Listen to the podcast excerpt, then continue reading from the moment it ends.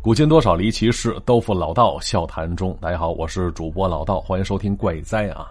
嗯，据上次没说完那个离奇的事儿啊，咱听友雅婷讲述的，那讲述的是他小时候跟自己妹妹的那段离奇的经历。那简单来说，就是这雅婷在一次噩梦之后醒来，发现她的妹妹不见了，而且好像所有家人都不认为她有过什么妹妹。而取而代之的，他竟然多了一个弟弟。后来，爹妈还是不放心，带着雅婷去了医院了。要说这孩子发烧也不是什么大毛病，几针下去，一碗桃罐头，好的也就差不多了。可是即便烧退了，雅婷那表现，他爹妈依然是放心不下呀。啊，总说什么自己妹妹不见了，而且他好像完全不认得自己有个弟弟啊。事后啊，这雅婷跟我讲述的时候，回忆说说那段记忆在她脑海当中始终很是错乱，很是模糊，呃，始终像是蒙了一层雾气似的。但虽然看不清楚，但却明明白白的摆在那边。他回忆说说那个所谓的弟弟，看上去非常老实，不吵不闹，甚至话也不多。可每次这弟弟看着自己的时候，他总感觉有种害怕的情绪存在。那害怕的心情就跟之前梦里捉迷藏、害怕被发现、被抓着似的。而相比之下，这雅婷在那段时间心情非常低落，很在意自己那个妹妹雅媛可这份担心却非常无助啊，因为她知道，在她爹妈印象里，他压根儿就没有过什么妹妹啊。要说这段诡异的经历，一直持续到后来的一天晚上。我说，因为雅婷身体的缘故啊，她妈妈跟单位请了假，留了下来陪着孩子。同时，这当妈的也发现，说雅婷那段时间特别缠着自己，尤其不敢跟自己弟弟独处。啊，结果后来有天晚上，啊，当地下起了暴雨，一开始是风雨交加的，后来开始电闪雷鸣了。这雅婷睡着睡着，只听咔嚓一声炸雷，把自己从睡梦当中惊醒了。啊，结果。雅婷回忆说：“她睁开眼那一刻，她只感觉天旋地转的，啊，下意识搂紧了旁边的妈妈。而当妈的看着孩子害怕，也是不断安慰着他。那就这样，一宿过后，当他再次醒来的时候，那屋子外边啊，像晴波日的，一片阳光明媚。啊，雅婷揉揉眼睛，看到妈妈就躺在自己身侧，还没醒呢，啊，还睡着呢。而妈妈另外一边，就此时此刻。”竟然躺着自己的妹妹雅媛儿，哎呦！一见之下，这雅婷哇的一声哭了，冲去抱起妹妹，是左一下右一下亲她那小脸蛋儿。他当时这妹妹还没醒呢，被姐姐这番招呼，人吓得也是哇哇大哭起来。啊，紧跟着这当妈的被吵醒了，以为这姐俩又闹起来了。啊，结果仔细一看，哎呦，这雅婷搂着妹妹，搂的那叫一个紧呐。要说打从那天开始，这雅婷就没再欺负过自己这妹妹。啊，可能是因为这失而复得的经历吧，让这对姐妹的感情来了一个一百八十度大反转。但雅婷她自己却说：“说其实她跟妹妹的感情就并没有反转过。呃，当初自己年纪小，呃，只是因为不太懂事所以并不清楚自己情之所在呀。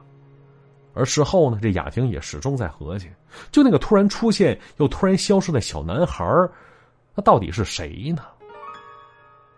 就这事儿啊，他自己始终没想明白，但同时也一直没跟爹妈谈起过自己这段经历。那直到后来，这姐妹俩都挺大了，他们一家四口人再次去乡下奶奶家小住去。雅婷在一间不怎么进出的房间的角落处翻找东西的时候，翻出来一个古旧的木牌子，上面拴着个红绳，呃，牌子外边还包着一块黄布。那揭开黄布，能看到这木牌子上面刻着字，里边有俩字是格外的醒目啊。雅君，又见此，这雅婷愣了一下啊，接着浑身一哆嗦，当初那段回忆一下子全涌回来了。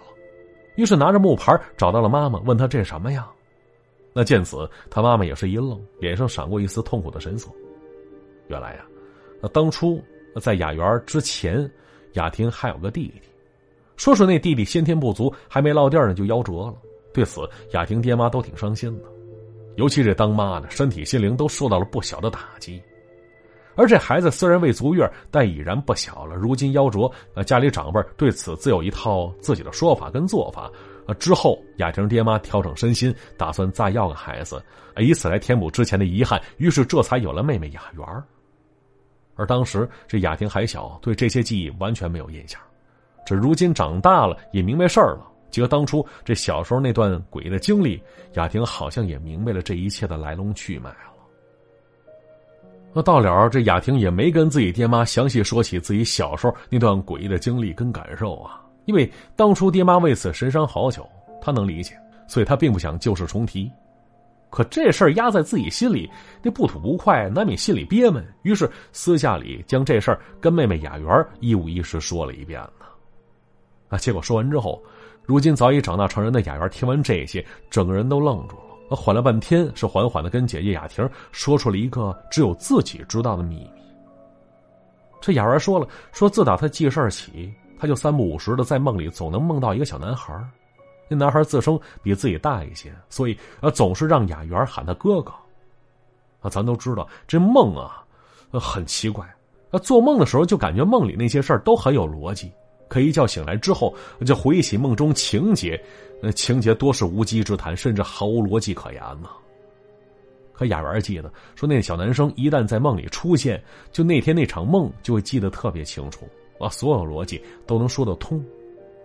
那后来时间久了，雅媛发现，这梦中小男孩出现时的场景，好像总是在奶奶家那栋三层大房子里，能看到这小男孩跑来跑去，像是进出自己家似的。那除此之外，倒也没有其他事发生。直到后来，呃，确切说是跟雅婷姐关系缓和之后，这雅媛渐渐的就没再梦到那小男孩了。啊，所以这会儿听到姐姐说起那段经历。他就感觉那小男孩应该就是自己的哥哥雅军吧。要说到这儿啊，这故事啊其实也就讲完了。